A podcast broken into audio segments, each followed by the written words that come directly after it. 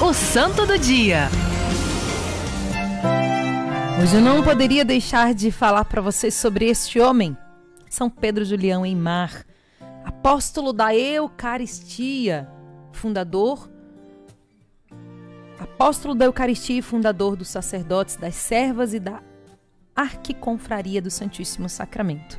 Ele nasceu na França em 1811, trabalhou desde muito jovem aí com seu pai, né? Em suas horas livres ele estudava latim e recebia aulas de um sacerdote. Mais tarde, então, ele ingressou no seminário, gente, com apenas três anos de seminário, ele já foi ordenado.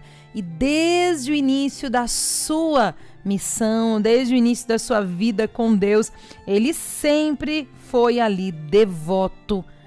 Ele sempre foi um homem que se dedicou ao amor à Eucaristia. E com a permissão, então, ele, que era uh, dos maristas, uh, pediu permissão para sair e fundou, né, aí esta congregação, essa arquiconfraria, para divulgar a devoção a Jesus Eucarístico.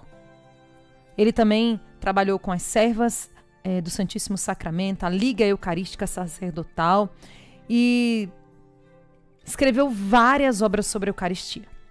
São João Maria Vianney dizia assim sobre ele: é um santo.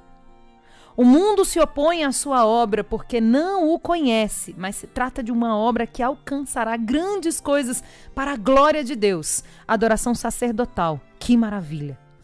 E aí, São é, João Maria Vianney dizia: diga a Eimar, a Padre Eimar, que a, diariamente eu rezo por sua obra.